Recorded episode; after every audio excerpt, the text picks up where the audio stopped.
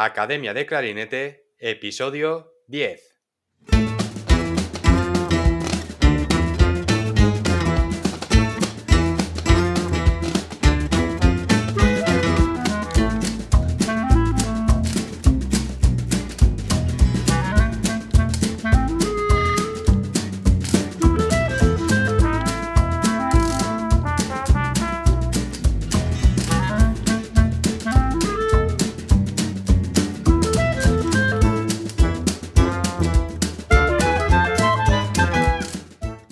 Bienvenidos a Academia de Clarinete, el podcast donde comentamos técnicas, noticias, consejos, entrevistamos a expertos y hablamos sobre todo lo relacionado con el clarinete.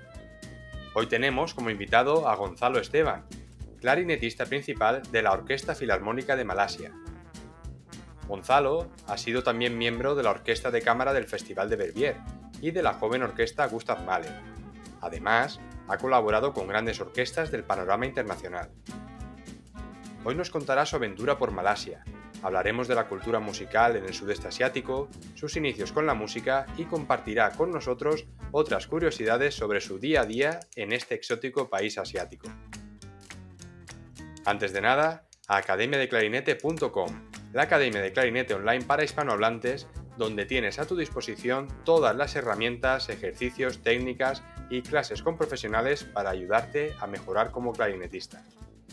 Y ahora Vamos a dar paso a la entrevista. Bienvenido al podcast, Gonzalo. Un placer que estés hoy aquí. Hola David, eh, muchas gracias por invitarme a este podcast. Bueno, cuéntanos un poco. ¿Cuándo empezó tu aventura en Malasia?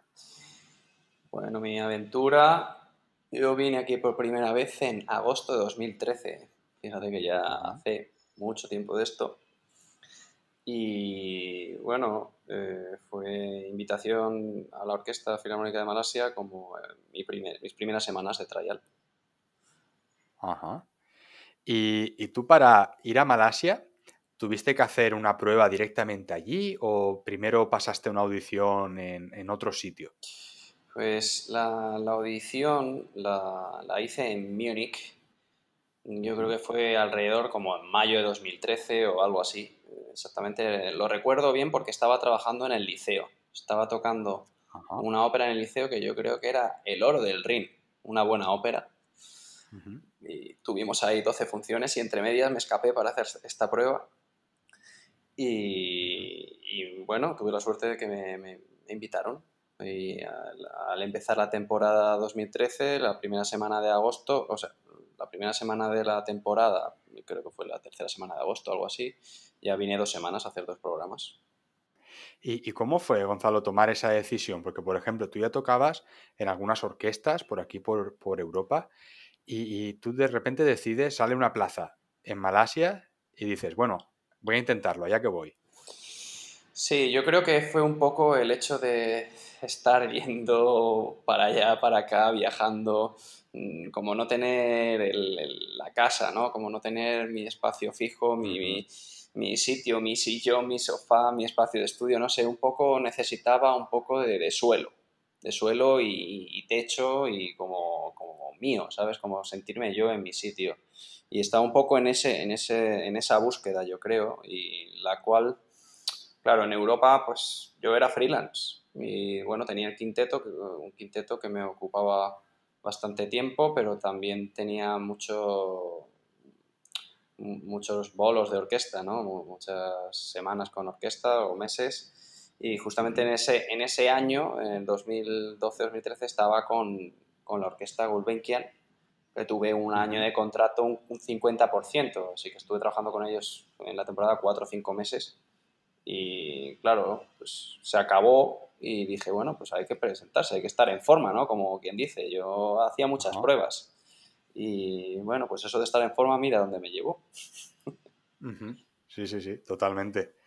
Y Gonzalo, eh, tú hiciste la prueba en Múnich. ¿Y cómo fue el proceso después de la prueba? Eh, ¿Directamente te invitaron a tocar algunas semanas en Malasia? ¿Hiciste un, periodo de trial? Eh, ¿Cómo fue ese proceso? Pues el proceso fue largo, bien largo. Empezamos eso, primero la, la, prueba allí en Múnich directamente con el director y con la concertino y luego me mandaron un email invitándome lo cual estaba muy contento porque se me acabó el contrato, como comentaba, en Lisboa y no sabía muy bien qué hacer. Y, me escribieron y me quedé contento, bueno, como con otra cosa, como en otra, diciendo voy a tocar con otra gente, bien, eh, vamos a seguir creciendo, ¿sabes? Y, y, nada, llegué aquí y bueno, con las Torres Petronas, las torres eh, gemelas más altas del mundo, así que fue, fue un, un shock bastante bueno, la orquesta, el auditorio, no sé. Eh, una experiencia que se la recomiendo a todo el mundo, sobre todo para esa gente un poco que, que conozco mucha, me, puedo incluir incluso yo anteriormente, no ahora, que, que, que, dice, bueno, estamos, está muy lejos, no es Estados Unidos, no es... Pero, pero conocer, a conocer no, no, no le hace daño a nadie y eso, esas experiencias te las llevas para ti, eso no te lo da otra cosa, ese tipo de experiencias. Así que hay que coger la maleta de vez en cuando y, lanzarse un poco al vacío. Exacto, qué bueno esto que has dicho. Y tú, Gonzalo, cuando llegas a Malasia, sales del avión, recoges tus maletas, ¿y qué pensaste nada más llegar? ¿Qué fue lo que más te impactó de allí?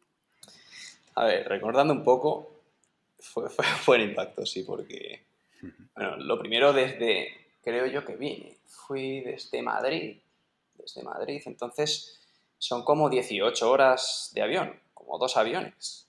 Y el vuelo total son 18 horas. Yo creo que no había hecho un vuelo tan largo en mi vida, eso lo primero.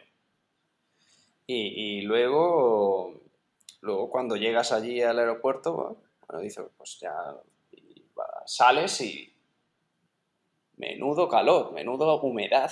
E, es, es como una bocanada que vas a respirar y dices, pero si no sé si puedo respirar o no.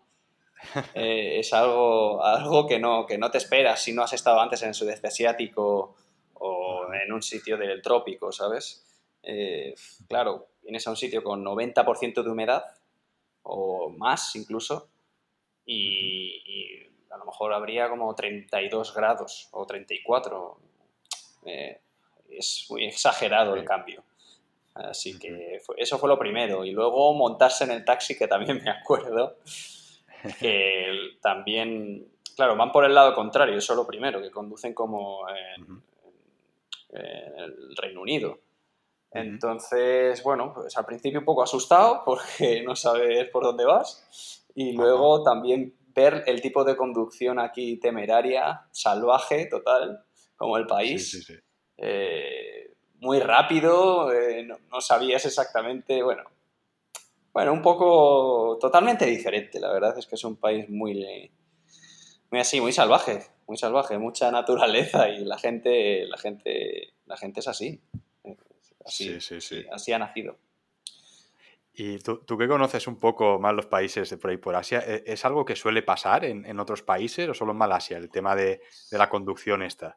La verdad es que un poquito sí, yo creo, porque también luego, no sé si al poco tiempo creo que fui a Tailandia y aún me, dije, madre mía, esto, eh, sí, sí, ya me había acostumbrado al otro sitio, ¿no? Entonces, pero esto dónde vamos. Y luego fui a Vietnam y ya eso te vuelves loco. En Hanoi con las motos, eso, de verdad que, que no te lo crees. O sea, realmente no te lo crees, no te lo crees.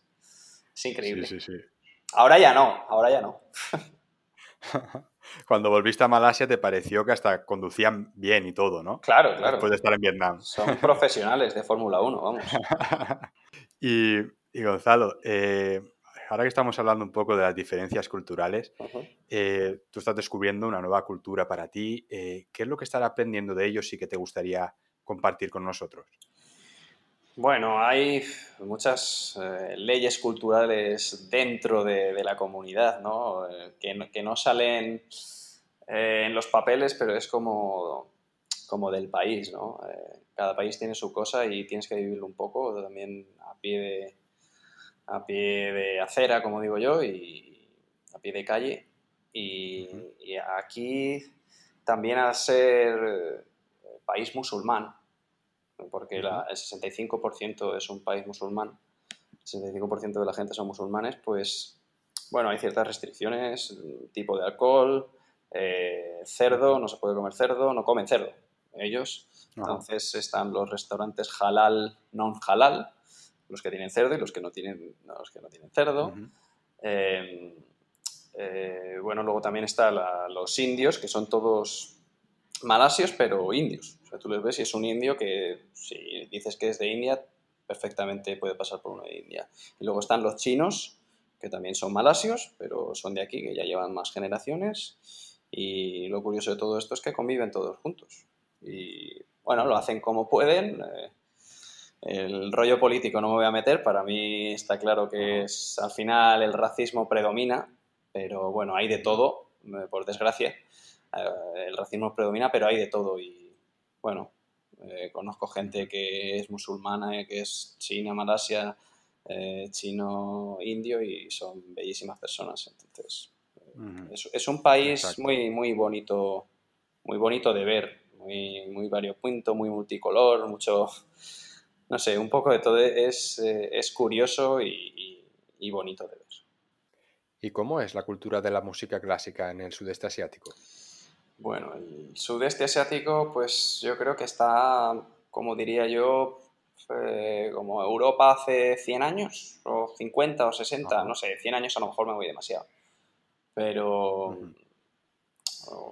no sé, muchas bandas de música, pero claro, el nivel no es el mismo. De todas formas, el sudeste asiático también predomina mucho los países Singapur y, y, Malasia, las orquestas eh, son las dos orquestas más punteras. Y también en, en, Singapur hay una universidad. Luego Tailandia también está haciendo muchas cosas, está empezando a hacer muchas cosas. Vietnam ahora tiene una orquesta también privada en, Hanoi, eh, Filipinas tienes muchas bandas de música, a la gente le gusta mucho tocar eh, instrumentos de viento, hay una tradición fenomenal allí y la verdad es que tiene mucho talento. No sé si alguna vez habéis visto estos programas de, tienes talento, que cantan y que bailan, es que eh, en Filipinas es increíble. La gente no sé, no sé lo que tiene, no sé lo que tiene, pero tiene un desbloqueo eh, para cantar, para, las artes, eh, increíble. Yo creo que es algo de allí que digno de mencionar. Luego hay otros países como Cambodia, Myanmar, Laos, Brunei, que ya ahí estoy un poco más perdido. Brunei es muy pequeño, Cambodia creo que también hay, por supuesto, escuelas de música y se enseña música porque aquí se sigue enseñando y apostando por la música, eh, pero no, no al mismo nivel. Entonces yo me quedaría un poco, por ejemplo, con las orquestas de Malasia y Singapur y también con, el, con la universidad que es el Conservatorio YST de, de, Singapur, que es, bueno, de aquí al sudeste asiático hay mucha gente que viene de fuera a estudiar aquí y es un conservatorio que tiene muy buen profesorado, que hay mucha gente de la orquesta y hace muy buenas masterclass. Estuve yo viendo una masterclass de Sabine Meyer, por ejemplo, en el clarinete hace poco también estuve yo, también me invitaron, no sé, eh, tiene movimiento, tiene movimiento que, es muy importante para, todo el mundo. Interesante. Bueno, eso significa también que, hay mucho potencial de crecimiento ¿no? en, la mayoría de países asiáticos para... Eh, eh, yo creo que aquí ahora mismo es donde está el mercado en realidad. Europa se está quedando un poco antigua, vieja en el, en el eh, o sea, eh, solo en la palabra de, que lleva mucho tiempo en, la industria de la música clásica, ¿no? Y, joder, la gente se prepara muchísimo para todo. Está realmente, es vivir solo para la música, estudiar eh, para, la música. Hay un nivel que, tienes que dar muy, muy alto y, aquí todavía no existe ese, ese gran nivel en en los locales, en la, en la, gente local, pero está empezando, claro, está empezando. Por ejemplo, la orquesta de Singapur, orquesta de Malasia son mayoritariamente de gente extranjera. Malasia creo que hay locales, pues, no sé, seis personas, siete personas. Y si somos 80 en orquesta o 90, pues claro, se, forma todo de gente del extranjero. Ajá, sí, sí. Y en Singapur parecido también. No, no lo sé, no sé el porcentaje, pero más o menos igual. Sí, similar. Sí. sí, Y, aparte de tocar en la orquesta, ¿cómo es tu vida allí? ¿Sueles dar conciertos como solista? ¿Haces música de cámara? ¿Das clase? Bueno, tengo un contrato un poco restringido para algunas cosillas, entonces, eh, como quien dice, no, no, no, dejan dar muchas clases no, en, en, el país, en Malasia, porque, bueno, ellos me proporcionan la visa y no sé si se creen un poco dueños de, mi persona, entre comillas. Pero, pero, pero sí que hacemos, hago cosas, sobre todo fuera de Malasia. Ejemplo, la orquesta, la orquesta de Macao he ido a colaborar unas cuantas veces. Eh, también en China he ido con la orquesta de Shanghai, he ido a más de un festival en Qingdao hace poco también. En Singapur he ido, he estado de profesor también adjunto, he ido a visitarles cuatro veces al, a NAFA, que es una universidad integrada de, de artes, y dando clarinete y música de cámara. Eh, esto fue hace un par de años ya. Eh, también he visitado YST, sigo volviendo por Europa. Bueno, aburrirme no me voy a aburrir y, y, sigo, sigo haciendo mis cosas, que es lo que me importa, pero aquí en Malasia no me dejan hacer tanto, solo puedo eh, dar clases en la joven orquesta cuando me contratan normalmente. Normalmente eso es lo que puedo hacer.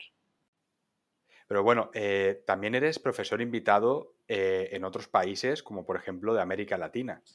¿Cómo ves el panorama internacional? Pues, hombre, América Latina también tiene mucho que explotar y un talento privilegiado, vamos. Eh, unas ganas de, hacerlo bien y de aprender, que es, eh, es, genial ir allí y pasar una semana. Yo he estado un par de veces en República Dominicana y, en Colombia y, la verdad es que han sido experiencias enriquecedoras. Me imagino que para ellos, pero para mí muchísimo, porque te, te vas con unas ganas de, de, trabajar y, de, de, seguir con lo tuyo, porque sabes que hay gente que le sigue gustando como a ti cuando tenías siete años que, bueno, eso, eso no se paga con dinero, como quien dice, ¿no? Y Gonzalo, vamos ahora a irnos a tu etapa como estudiante, a tus inicios con el clarinete. Cuéntanos un poco sobre tu, trayectoria. Pues bueno, te puedo decir que yo empecé con siete años, o seis, seis, siete años. Y bueno, mi padre es aficionado al saxo y le gusta tocar el saxo y bueno, pues en, en su pueblo, en, Sepúlveda, que, este, en Segovia, que vamos, estoy orgullosísimo de, que también sea mi pueblo. Eh, allí hay una banda de música, sigue habiendo y seguirá habiendo, como muchos pueblos de Castilla y toda España, que hay bandas de música y, y que se sigan teniendo porque es muy importante. Y bueno, ahí empecé yo con el clarinete, porque dijo mi padre, bueno, que que ya hay muchos saxofones, que ya sé que te gusta el saxofón, pero se necesita clarinetes en la banda, así que ah, habrá que empezar por ahí. Y dije, pues, pues con siete años tampoco te vas a poner, no sé, no, no me puse tampoco a pensar mucho más y, empecé, empecé y al año siguiente ya estaba en el conservatorio.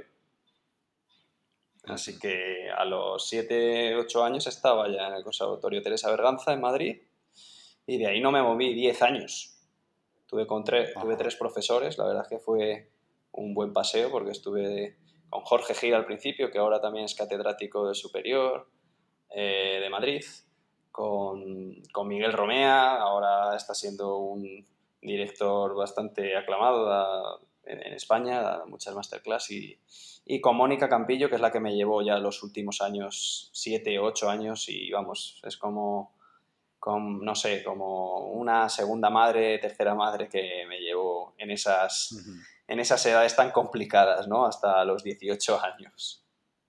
Y después, Gonzalo, ¿dónde, ¿dónde seguiste tus estudios? Bueno, pues ya el Conservatorio Superior, recuerdo que hice la prueba en dos sitios, en Madrid, porque, bueno, estas cosas que no sabes, dices, bueno, Madrid, que estás en casa, y en Salamanca. Y al final terminé en Salamanca, estuve tres, años en Salamanca. ¿Tres años? Sí, tres años en Salamanca. Tres años en Salamanca con Carmelo Molina, el, el principal de la orquesta de, Valladolid. Y, y luego, pues empecé a hablar con José Luis Estellés un poquito. No le conocía mucho, pero bueno, eh, empecé a hablar porque Mónica, mi antigua profesora, Mónica Campillo, la de grado medio, era, fue su alumna. Y siempre me hablaba de él, y me hablaba de él, y me hablaba de él, y me hablaba musiquene, musiquene. Y yo digo, no sé, está muy lejos. Eh, económicamente tampoco me hacía mucha gracia porque, bueno, mis padres vienen de una familia muy normal y, y, tenía que ir pidiendo becas y esas cosas. Y el País Vasco tienen buena vida allí, como quien dice. Y no estaba tan cerca de Madrid también, la cercanía no, no era lo mismo. En Salamanca era muy fácil ir en tren, no, eran como dos horas, dos horas y media de, de mis padres y, y, estaba muy cerquita de la familia. Y pues al final, no sé, me, me convencieron, entre comillas, porque el, el, el, equipo de profesores era increíble para España para en esos tiempos. Te estoy hablando, no sé, hace 10 años cuando fui, yo creo, hace 10 años más o menos. Y, estuve dos años allí, claro, yo estuve, tenía de profesor a José Luis, a Anthony Pay, Carlos Gil, que estaba dando repertorio orquestal, eh, Henry Bock, que venía también a visitarnos con el clarinete bajo, y Sergio Barranco, que nos daba clases de técnica, un poco de improvisación. No sé, era un equipo demasiado completo, era, vamos, música, música, música, música, música, y no sé, ¿cómo, cómo no iba a decir que no? ¿Cómo no iba a decir que no? Y nada, pues hice muy bien, la verdad, porque creo que me completó mucho, mucho mi, mi, mi forma de tocar y fue, fue un completo acierto. Sí, sí, qué, qué, interesante. Y después, ¿dónde seguiste tus estudios después de terminar en Musiquene? Sí, bueno, también estuve yendo a dar alguna clase particular, bastantes, durante siempre, entre comillas, con Vicente, con Vicente Alberola. Y, y seguí un poquito, pero claro, terminas en Musiquene, ¿qué haces? Ya viene la vida, la vida de la vida del, del, del currante, ¿no? Como quien dice. Y, Ajá, y ya cuando, cuando, llega eso te, te, entra el pánico. Porque antes las jóvenes orquestas, que si había estado con, con la Honde, con la Joven de la Comunidad de Madrid, con la Gustav Mahler, con no sé qué, eso, eso, es, eso es otra vida. Eso vas a pasártelo bien, a disfrutar, no, no hay problemas, no existen los problemas. Es como realmente qué, qué, bien, ¿no? Pasar ese tiempo aprendiendo música con profesores que, que, te ayudan, pero ya cuando tienes que llegar a competir por un trabajo de verdad o por un, por un puesto de trabajo para toda tu vida, por una cátedra, e, eso yo creo que ya se convierte en otra historia. Y a mí me, me dio un poco de miedo y yo por no parar y eso, por supuesto, me fui, me fui a, a Roma un año con, con Alessandro Carbonare. Y a la vez también se me olvidó comentarlo antes, que también estaba haciendo eh, música de cámara en, en, el Conservatorio de Basilea con un quinteto uh -huh. de viento, Azar Ensemble, y, y, estuve allí después mucho tiempo. Eh, también fue un, ese tiempo fue bastante duro, desde Musiquene hasta Basilea, porque iba, no sé, una vez cada mes, mes y medio, y los aviones desde San Sebastián a Basilea no eran los más propicios. Y me tenía que coger un autobús eh, desde San Sebastián a Madrid, llegaba de madrugada a Madrid, me cogía el avión a Basilea, llegaba sobre las 12, EasyJet, me acuerdo perfectamente, uh -huh. y a lo mejor teníamos clase con Acholini a las 2 o las 3 de la tarde, y Acholini, Sergio Acholini, es, vamos, un maestro que me ha enseñado un montón, no tiene, no tiene fin, es un hombre que no tiene fin, se, las horas se le pasan, no es como el, el no, no, tiene reloj. Y si llegamos allí a las 3 y nos saca a las 9 de clase, o a las 7, o a las 6, o a las 8, el tío contento igual, vamos, como en el primer minuto de, de clase. Es, es, es, una fuerza de la naturaleza, tiene una energía increíble y, y, yo llegaba muerto. Pero bueno, ahí estuvimos haciendo lo que pudimos durante lo que, lo que duró, que fue un par de años allí, que también gracias a la Honda que nos, me, me dio una beca y pudimos hacer eso, todo eso. La verdad es que fue una grandísima experiencia.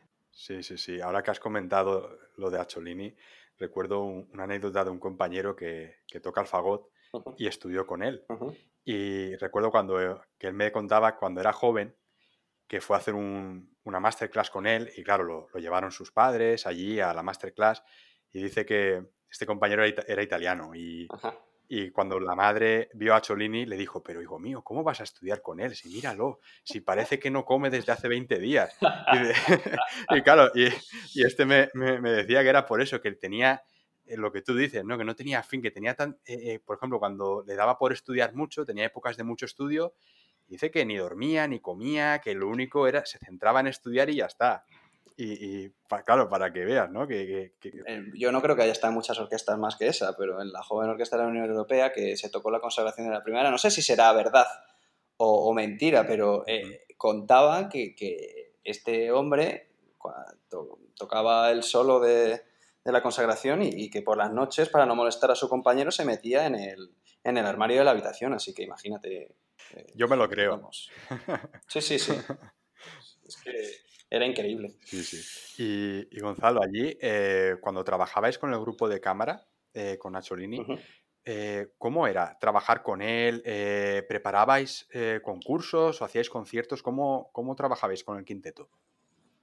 Bueno, al principio es eso, cogimos una beca de la Joven Orquesta Nacional de España y hicimos a aprender, porque la fautista daba clases con él, él recibía la, clase de, Sergio Cholini, y entonces nosotros pues dijimos que, mejor persona que nos dé él clase. Alguna vez recibimos clase de otra persona, de Félix Rengli, que también eh, lleva la clase de flauta allí en, en Basilea, pero, pero generalmente íbamos con él y fue una experiencia increíble. Él nos dijo, pues rápidamente, al poco tiempo, que, lo siguiente sería, vamos, la RD. Él tenía el, las miras puestas a la RD sin, parachoques, como quien dice.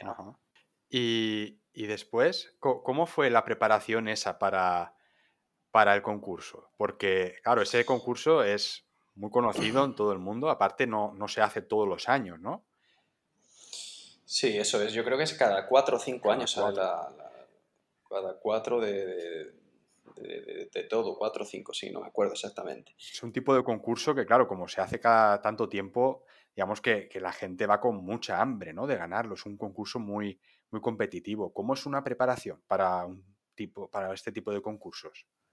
Claro, yo creo que cambia un poco el, el hecho de, de ir con un quinteto a ir tú solo, porque tú solo pues lo haces tú, tú estudias lo tuyo y ahí se ha terminado y tú tienes la responsabilidad, pero la responsabilidad de un quinteto ya es otra historia, porque fallas al otro, ¿no? No te fallas a ti mismo, entonces tienes que, tu nivel de, exigencia tiene que subir rápidamente. Y nosotros empezamos pues, yendo a algunos concursos, hicimos un concurso en el del Boden, que, el cual nos premiaron, luego hicimos otro concurso en el primer Palau, que, también quedamos segunda posición, creo. No sé si juventudes musicales, que no nos, no nos llevamos nada. Eh, hasta que la RD, bueno, pues un concurso anual más o menos, de media, algo así. Y para ir preparando, pero la RD, vamos, eh, es, se valoraban los quintetos, que para un concurso de quinteto es muy difícil, ¿no? Eh, valorar eh, con un trío de violín, violonchelo y piano o un cuarteto de cuerda con un quinteto de viento. Entonces, este, este, este modelo de, concurso yo creo que, para quintetos era muy... llamaba mucho la atención, ¿no? Para, realmente querer ir con muchas ganas, porque hay muy pocos como esos, hay tres o cuatro que yo conozca importantes. y, entonces, bueno, pues eso nos, nos, dio un poquito de ganas para, para trabajar en ello y, llegar a donde llegamos. Ajá. ¿Qué supuso para el quinteto?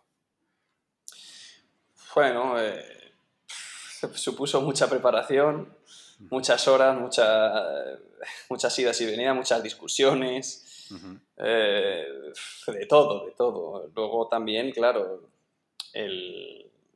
la, la, preparación ha sido, fue un mes o sea, aparte de prepararse desde que empezamos, ¿no? Entre comillas, con, las miras hacia el concurso, eh, el mes de antes es como una locura, es dedicarse a cuerpo y alma al clarinete y al quinteto de viento y a las 10 piezas que, preparábamos para, ese concurso. Sí, sí. Y, bueno, ya una vez eh, allí en el concurso, ¿cómo, ¿cómo se desarrolló? Bueno, pues ahí llegamos con, ilusión, ¿no? Eh, llegamos con ilusión, con muchas ganas y fuimos pasando rondas. Pasábamos la primera ronda y tocando joroba. Qué, qué presión, ¿no? Al principio, eh, todos los días había presión, pero siempre había uno ahí como que animaba al otro. No, hoy ya verás qué bien, hoy, ya, hoy pasamos de ronda, hoy no sé qué. Siempre, eh, no sé, sacábamos ganas de cualquier sitio, pero claro, verte ahí en la red grabándolo en, los teatros que tocamos y no sé, era la verdad, con el jurado que estaba, porque estaba Ramón Ortega, estaba de clarinete, eh, estaba Wolfgang Meyer y Carl Leister. Claro, yo estaba con esa gente ahí viéndome tocar el clarinete y digo, pero bueno, a ver, estos hombres que llevan una carrera, una carrera en condiciones, yo ahora mismo estoy aprendiendo un poco de esto y, aquí mirándome, vamos, eh, esta, esta, nota está baja, está alta, yo qué sé, no, no sé, no sé, no, si te ponías a pensarlo te metías una presión exagerada. Y bueno, pues fue, fue muy bien y quedamos, eh, nos dieron un segundo premio y, el premio del público, el IFP Prize también. Y, nada, a partir de ahí, bueno, pues nos cogió algún manager y, estuvo, estuvo bien por un tiempo para mí. Qué buena experiencia, sí, sí. Sí. Muy bien. Y vamos a hablar ahora un poco de, los planes de futuro que tienes. Eh, ¿Te ves en Asia durante muchos años? Bueno, Asia es un gigante que aunque en los mapas no se vea tan grande, pero es increíble. Entonces, eh, yo en Malasia estoy muy bien. La orquesta, la verdad es que el nivel de la orquesta está muy bien y cada vez que entra alguien nuevo nos sube el nivel a los demás. Y es una orquesta que hay mucho movimiento. Y no sé, estoy muy a gusto. Tenemos contratos de dos años que son renovables. Hay gente que lleva desde el principio, que llevan 22 años. Y a no ser que cometas, no sé, que pongas en fuego la orquesta o yo que sé, que hagas algo raro, no, hay problema que, que, sigan renovando tu contrato por ahora. Esto yo es lo que veo. Y, y, por aquí yo estoy muy bien. Estoy, me da un poco de pena porque, claro, los padres se van haciendo mayores, siempre te gusta volver a casa y, y ver, y ver a tu familia, pero, pero ellos me entienden perfectamente que estoy haciendo lo que me gusta y, la verdad que, que, saben que mi vida aquí está muy bien, eh, vivo muy bien y, musicalmente estoy bastante realizado, eh, mm. que es muy importante. Claro que sí. bueno, supongo que tendrías eh, muchos proyectos ahora en los próximos meses que se han visto afectados por el tema este de la pandemia. ¿Te gustaría compartirlos? ¿Qué proyectos tenías? Pues eh, la verdad es que aquí empezó bastante pronto a ver un poquito, porque claro, en China eh, tomaron medidas desde bastante pronto y eso afectó un poquito también a los demás países de, verlo tan cerca y decir, claro, tú ya no vas igual por la calle, tú no ves las mismas personas en, un centro comercial. Entonces, para, para, la vida musical igual. Yo tuve un proyecto, el primer proyecto que se me canceló fue en Macao, en una, una semana de febrero, que que teníamos que tocar algo, ya ni me acuerdo, y, ya no, me dijeron de no ir. Pero sin embargo, luego en marzo, que tenía, tenía que atender un concurso del Conservatorio de Singapur, de la Universidad de, de John Suto, de YST, y, y, de, y luego dar una masterclass a los alumnos de allí, sí que me invitaron, y fue en marzo. Así que en un corto periodo de tiempo estaba un poco la cosa que no se sabía muy bien, ¿vale? Pero eso sí, a partir de marzo, aquí la orquesta ya se paró, justo esa semana que yo me fui a Singapur, esa, esa semana fue la última semana que tocamos, que yo libraba y se tocaba la primera y segunda de Beethoven.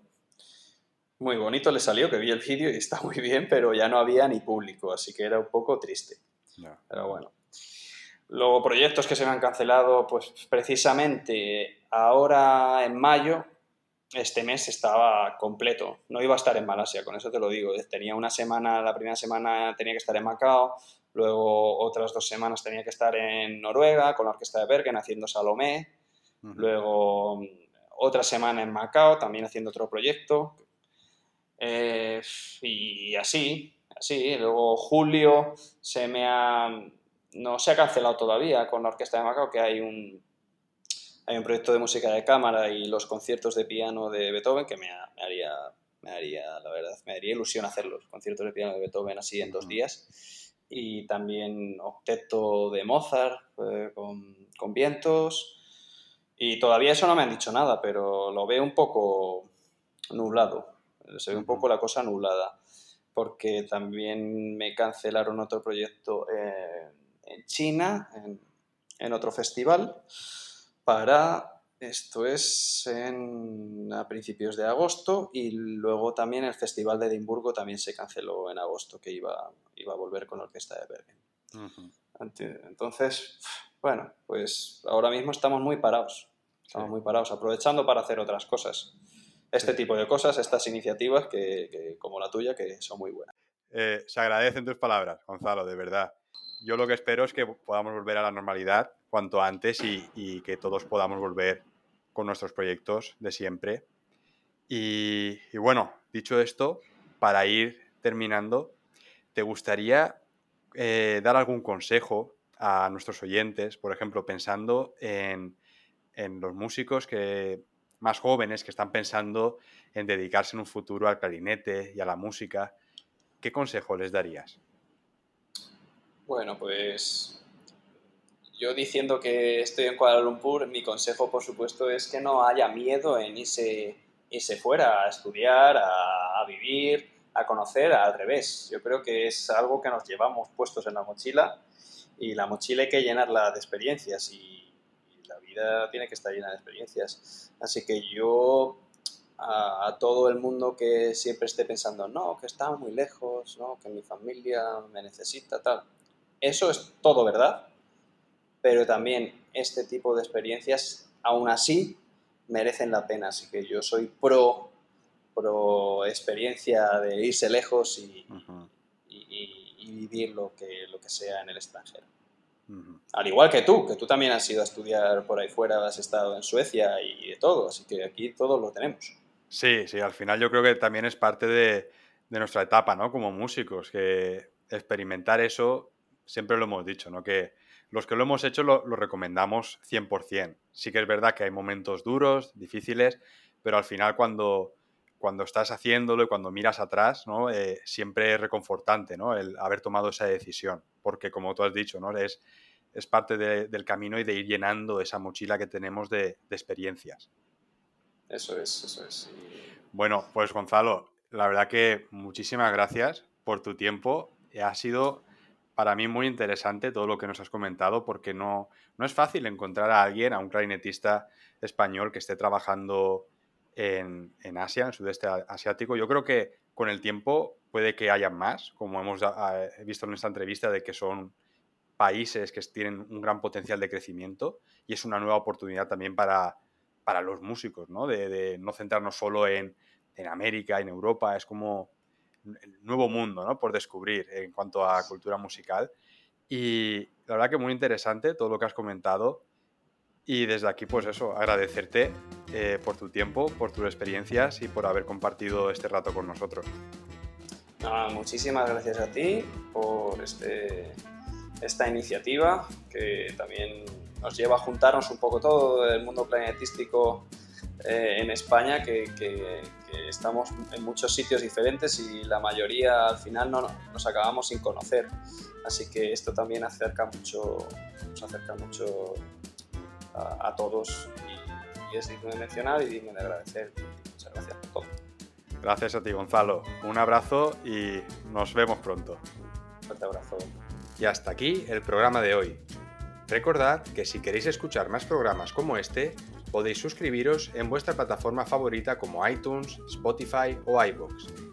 Muchísimas gracias por estar ahí, nos vamos escuchando, hasta la próxima.